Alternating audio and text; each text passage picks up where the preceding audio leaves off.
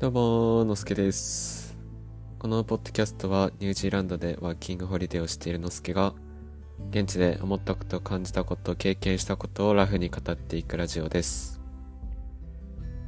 12月28日ですね。ちょっとね、もうちょっとラジオ録りたいなと思ってたんですけど、最近ね、別でノート書いたりとか、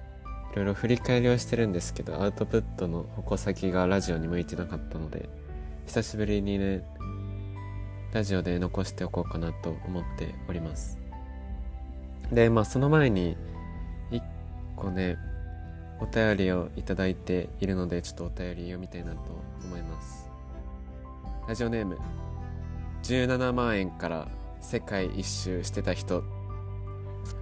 ありがとうございます。いや、これね、フォーロの人なら誰かって一瞬でわかると思うんですけど、なんかこの方知らない人からするとすごくないですか？普通に。フラットに見た時に17万円で世界一周できるんだっていう、まあ、そういう友達がねいてねその友達がお便りくれましたので内容読みたいと思います。いつも放送ありがとう。のすけのラフラジオは不思議な魅力があります。BGM とのすけの話す雰囲気がすごくリラックスできるので世界一周してて疲れてる時とかによく聞いてました。内容ものすけの素な感じが出ていてとてもいい。2月に会うのを楽しみにしています。ありがとうございます。いやそう。このね友達は世界一周して今日本に帰国したんですけど来年の2月にニュージーランドにわざわざ来てもらえると。で、多分この方も、危ねえ、危ねえ、言いそうになったわ。この方も、ニュージーランドに多分来たいっていうね、目的というか、あると思うので、まあその2月にね、一緒に来て、会って旅するのをちょっと自分も楽しみにしてます。ありがとうございます。こんな感じでねあのお便りはねいつでも誰でも何でもお待ちしてるので皆さんもぜひ送っていただければと思います。ありがとうございますお便り。はい。最近ね振り返り2023年の振り返りと2024年どうしていこうかなっていうことを結構ずっと考えていて一個ねあの友達に直接教えてもらったイヤーコンパスっていうのがあって2023年どういう年でしたかっていうのを強制的に振り返らせる。で2024年はこうしていきますっていうのを強制的に言わせる。言わせるっていうか宣言させるっていうのを使って振り返りとかしてたりとか。あとはまあ自分自身でもね自分のノートだったりポッドキャストっていうのを元に振り返りとかしてたんですけど今年2023年に起こった出来事の中で2023年中に言語化しておかないと自分の中で整理しておかないとっていうものがうんまあ大きくあったのでそれの振り返りをここ最近はしてました。ノートでねえーっと昨日と一昨日に2本あげたものなんですけどこの2本をえー、開示したまとめて発信したっていうことがものすごく個人的には大事なことでもしねあのーまだ読まれていない方いたら本当にね自分を知ってくれてる人だったり友達だったり興味を持ってくださってる方とかにはぜひね読んでほしい内容になってるので読んでください。概要欄にも2本ともね貼っておくのでまあもしねこのラジオを聞いた後とかにもノートを読んでもらえるとすごく嬉しいなって思ってます。内容を、まあ、ざっと言うと1本目は前このラジオでも超自己開示会で話した内容とほぼ近いもの。でそれを文章にしたものになっています。であの時は結構衝撃自分の中の衝撃があってそれをとりあえずその衝撃を残しておきたい。自分の今のこの感情っていうのを残さなきゃっていう感覚があったんですけど、まあ、そこからその出来事から2ヶ月ぐらい2ヶ月半とか経った今になってあの出来事がどういうものだったのか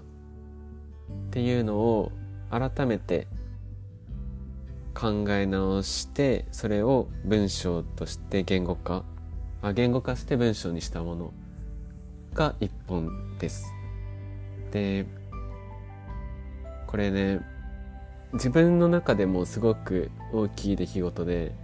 なんかずっと心の中に抱えていたモヤモヤ？なんか違うなあというか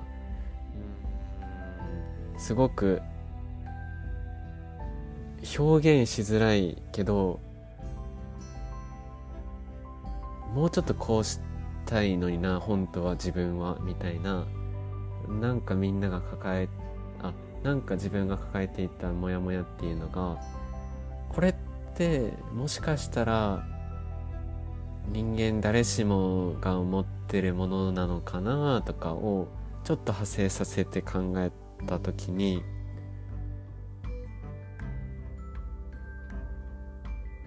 自分が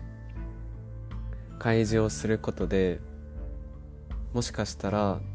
その読み手の方があ自分の中にもこういうモヤモヤ気がかりっていうのがあるかもしれないとか自分にとってのこの気がかりって何なんだろうなっていうのを問うことができる内容にできたらいいなと思って文章にしました。でまあそこまでね技術は全然ないですし文章を書くね。ただまあできることといえば全てを包み隠さずさらけ出すっていうこと。そんなに人間って自分に正直になっていいんだっていうのを表現できればいいなと思って一生懸命言葉にしたものになりますね。でこれをいろんなね SNS とか通して発信した時にありがたいことにねすごくいろんな方から反応をもらいました。いつもね自分のことを気にかけてくれる友達はそうですし普段ねあんまり絡みがないというかそんなに頻繁に連絡を取る中ではなかったりとかそれこそ中学の最近は全然連絡取ってなかった友達だったりとか高校の友達とかそういう方からも読んだよとかなんかすごい自分にも刺さったとか胸が熱くなったとかそうやってこう届いてしかも反応をくれたっていうことがすごく嬉しかったですね。でこの嬉しさっていうのの感じ方も今までとは全然変わっていて今まではシンプルに届いたなみたいな言ったら自己承認欲求的な嬉しさが結構大きかった部分はあったんですけどそういうね発信自分の発信を届けることができてそれに反応をくれることっていうのが自分の承認欲求を満たすっていう嬉しさがあったんですけどなんか今回はどっちかっていうとあよかったなみたいな。その方その人その個人に届いてよかったなっていう本当に。自分っていうよりかはその人が受け取ってくれてで何かしらのこう気持ちの揺らぎみたいなのがあったから連絡をくれたんだなみたいな。そうやって受け取ることができてて自分の中でも本当にこの内容にある通り自分自身を受け入れることができて自分が周りの人みんなに対して何がしたいのかっていうのが心からそう思えてるんだなっていうのをすごく実感できた。そういう出来事もありましたね。これが1本目です。で2本2本 2, 本目 おもろ。2本目はえっと乳児のワーホリについての体験記を、まあ、週ごとにまとめているそのうちの一つとして出したんですけどまあ、そのうちの一つとして出さなくてもいいぐらいの個人的な結構大事な内容になっていて改めてニュージーランドになんでワーキングホリデーに来たんだっけっていうのを考え直すような考え直して出した答えになってます。でこれは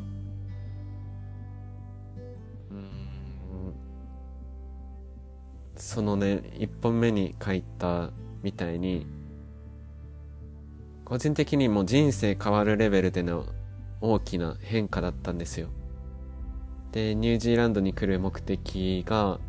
自分の人生を変えたいとか自分の外側にある殻を破りたいっていうのがあって来てて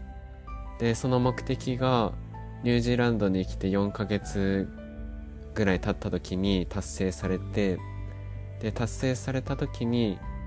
じゃあ本当にこれから自分はニュージーランドで何をしていこうか。なんでニュージーランドにいるんだろうか。ニュージーランドで何かする目的はあるのかとか。なんかずっとモヤモヤしてたんですよ。11月とかはひたすらに、まあ、しんどさとかもあったんですけど自分を正当化させてまあニュージーランドに入れるのは1年だけだし自分がいろいろなつながりとか基盤みたいなのを、まあ、壊すっていうかなくしてまでも選んだこの決断なんだから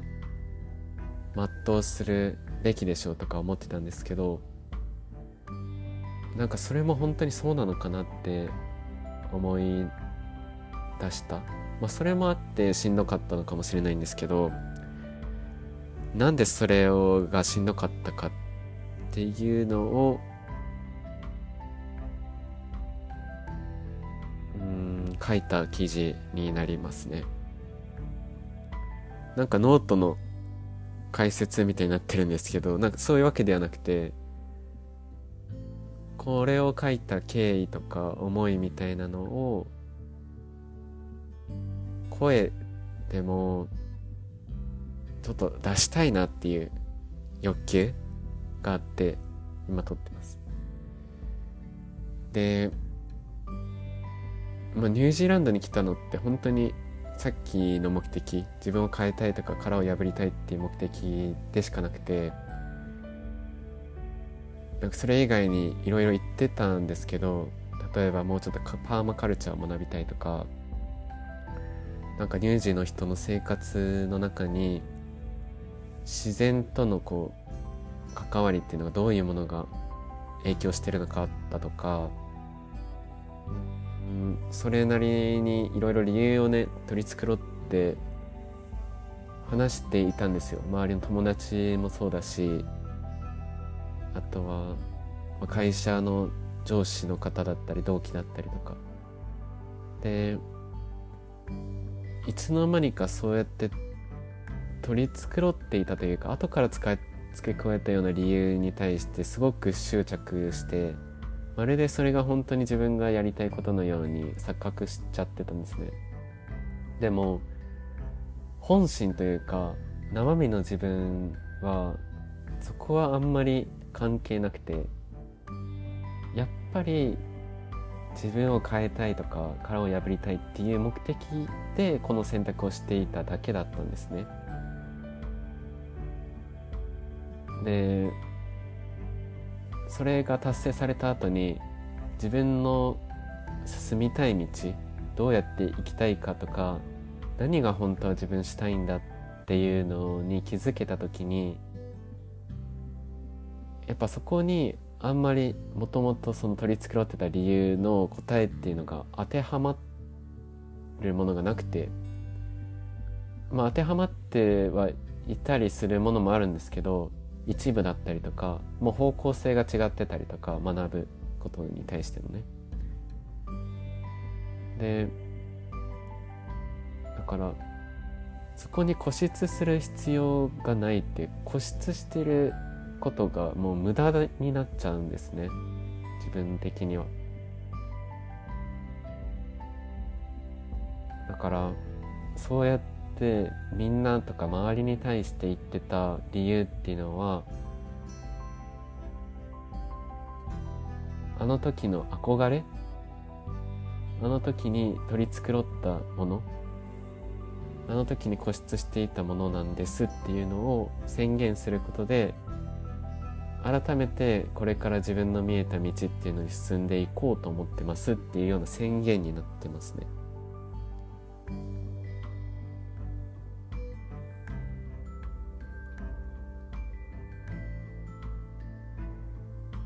乳児から帰るのとかも、まあ、考えたというか、まあ、それはね実際考えてなくて理由が友達が2月に遊びに来るっていうのと、まあ、さっきのねお便りくれた友達もそうだしとあとは5月に家族がねニュージーランドに来てくれるっていうのもあって、まあ、5月まではニュージーランドにいようかっていうのをはもう決定してるっていうか自分の意思でねいたいとは思ってるので帰ろっかなとかは全然考えてはなかったんですけどじゃあ別になんだろう乳児のオリジナルの何かをしないといけないなっていうようなあしたいなっていうようなことっていうのがあんまりなくてちょっと言ったなんかしないといけないなっていうそのなんかクエストをクリアするみたいなせっかく乳児に来たんだから何かしておかないとなっていう感じになっちゃうのでなんかそれは別に自分ではあんまり望んでないなっていう。だからもうそういう乳児の学びたいこととかも自分が学びたいと思ったら学ぼうって思ったしもともと外に向けて発信していた取り繕った理由とかをこなさなくて全然いいなって思えて。もうこれからはやっぱ自分のやりたい道っていうのに進んでいくために時間作っていきたいなと思ってます。本当にねなんか自分の周りにいるみんなを大事にするためにそのみんなのために力を注ぎたいというか使いたいっていう欲求がやっぱ強いんですよね今は。し自分俺的にもあんまり本当に興味が湧かなくて観光だったりとかニュージーランドの何か特産品を食べるとかこれがねなんか誰かと一緒にってなると是非したいなってなるんですけどもう一人だとマジでそこの欲求が湧かなくて。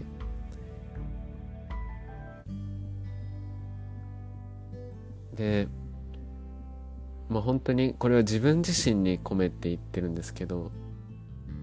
そこの憧れっていうのはもう別になんだろうな。自分が必要と思ってなかったらやらなくていいなって思ってるし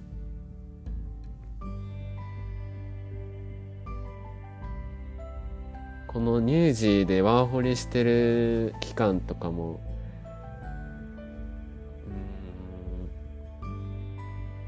人生の一部であって途切れてない時間の流れの中の一部分でしかないからやっぱり自分の使いたい時間っていうのは自分で選択していこうって思ってます。し自分に対しても今言い聞かせてます。これをね2023年のうちにやっぱり生産しておく必要があって2024年からはちょっとねもう一段階別のというか今まで見えやってなかったこととか自分が見えた道っていうのを進むためにねギアを上げていく必要があるなと思ってるからそれは一回もうやめてこれからね自分の道を進んでいきたいなと思ってます。なんかこの半年間ニュージーランドで住んできてうん思ったより俺が海外への憧れっていうのが全然少ないんだなっていうのに気づきました。ずっとねなんか日本人との関わりっていうのは本当に少ない。まあポイントポイントでね仕事を一緒にするっていう部分もあったりするんですけど暮らしの部分例えば遊びとかもそうだし生活するっていうところに日本人の存在っていうのが全然なくて。基本的に外国の方と一緒に住んでたりとか生活してたりとか遊んだりとかしてるんですけどなんかあんまり気持ちよくないんですよね。日本人の方とやっぱ日本語でこう心通わせる感覚っていうのが好きなんですよね。生活してても普通に夜うるさいですし音楽とかなんかなんであんなに音楽かけるだろうなって思うぐらいずっと音楽かけて爆音で。し深夜1時ぐらいから急に料理しだすし。でハエが入るからドア閉めてねって一緒に住んでる人同士で共有してるはずなのに開けっぱなしにしてなんかハエ多いねとか言ってるしなんか全然よくわかんないんですよねそこら辺が。まあねもちろん日本人の方でも、まあ、そういう方はいると思いますし一概にね外国の方が全員そうっていうわけではないとは思うんですけどどちらかというと日本の方の方が人にやっぱ配慮ができるというか。こう言葉で伝えた時にもその言葉の真意っていうのを汲み取ってくれる。言葉じゃないところでのコミュニケーションが取れるっていうのが良さだと思ってるし感じてて。でやっぱりそういう部分が俺は心地いいんだろうなって思いますね。やっぱみんなとつながってる感覚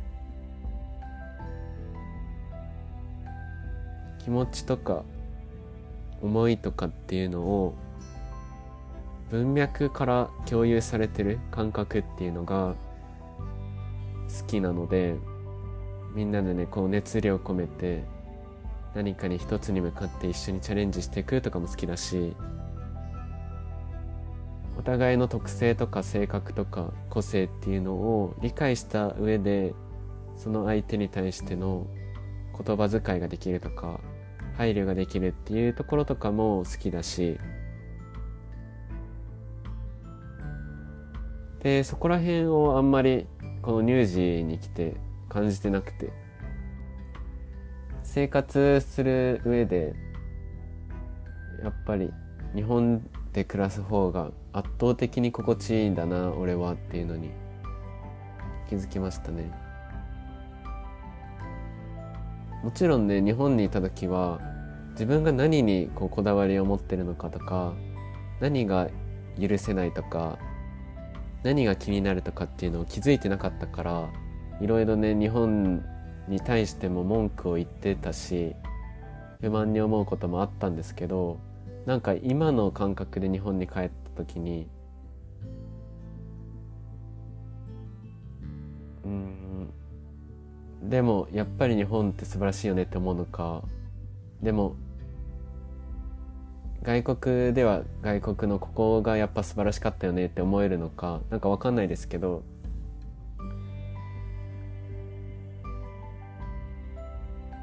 まあ両方経験した上でねいろいろな背景だったりとかが分かった上でじゃあ自分はここに住んでるっていうなんかそのまあバランスみたいなところが取れるようになったらすごく穏やかに過ごしていけるんじゃないかなって思ってます。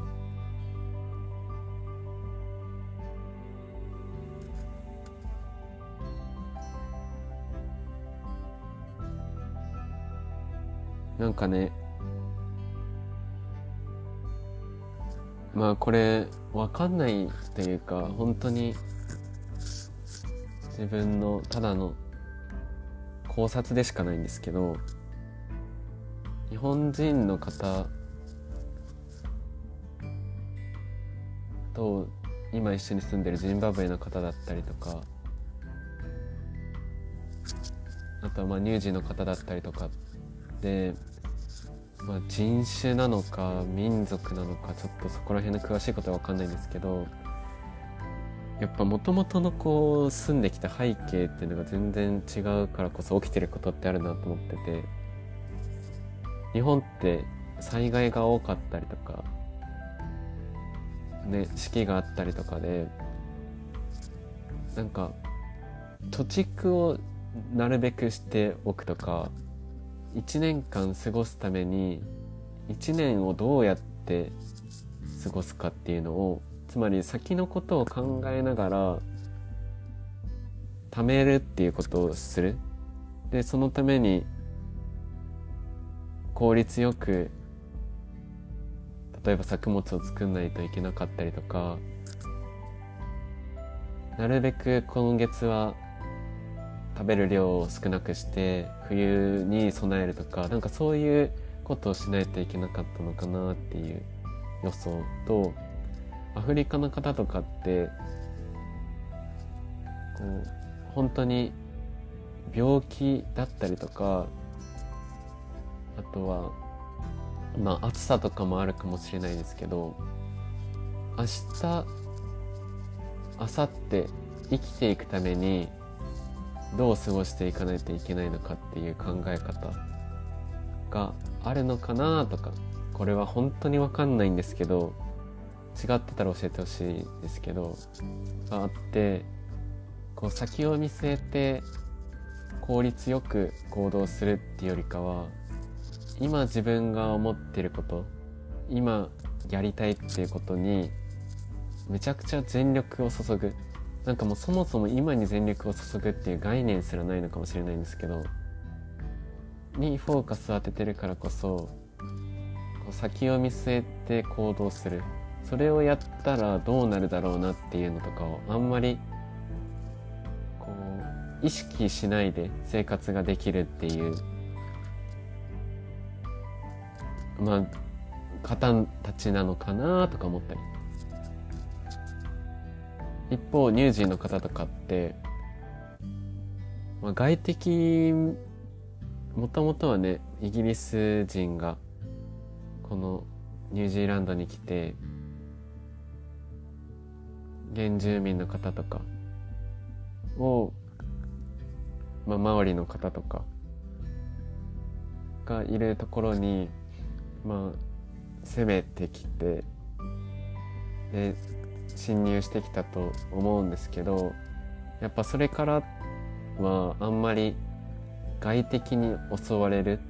みたいなこととかがなかったりとか、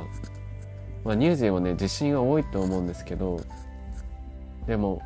なんか食料自給率も絶対100%以上ずっと超えてるし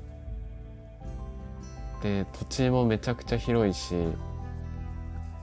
ありとあらゆるところに牧草地があったりとかするしなんかあんまり考えなくてもまあなんとなく生きていけるっしょみたいな感覚っていうのがなんか染みついてるんじゃないかなと思ってて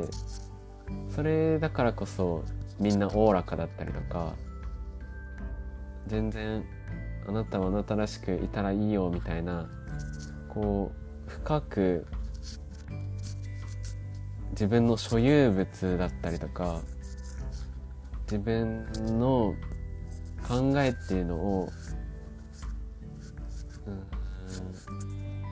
シェアしすぎなくてもなんとかみんな助け合助け合ってというかなんとか普通にみんな生きていけるっしょっていう考え方がなんかあんのかなとか思ったりして。そう思うと自分はすごく日本人寄りで先を見据えて行動しちゃうしとかあとは全然違う文脈で武士道っぽくなんか礼儀だったりとか義理とか人情みたいなところがやっぱすごく気になっちゃうからなんかそういう面でもなんか配慮みたいなところが気になる。でだからこそなんか根本的なもう人間としての概念が全然違うんだなみたいな。これはもう完全に俺の個人的な見解でしかないしで言ってる話も俺の個人的な話でしかない。から、ま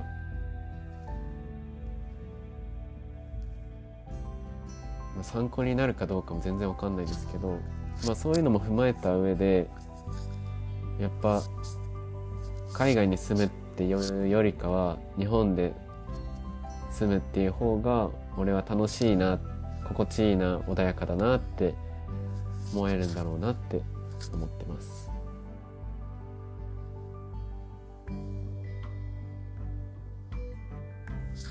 まあこうやって今はね本当に嘘偽りなくどこも別に強がらずに話すことができているからもうこれでね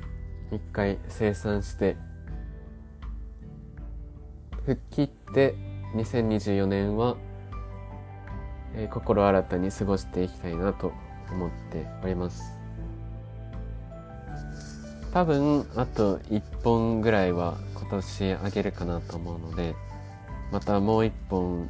も聞いていただけると嬉しいなって思っています。のすけのラフラジオではお便りをお待ちしております。今年1年間聞いてくださった方とかも本当にありがとうございます。もし、聞いてくださった方でね、何かお便りあげたいなとか、感想聞かせたいなとかいう方がいたら、一番、ポッドキャストの一番上の概要欄にフォームは貼ってあるので、もしよかったらそこからお便り載せて出してもらえたらすごく嬉しいなと思っています。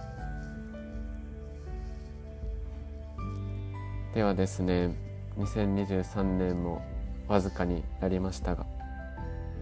まあ、お互いにね今年の振り返りをしながら2024年をねいい感じに迎えられるようにしていきましょう。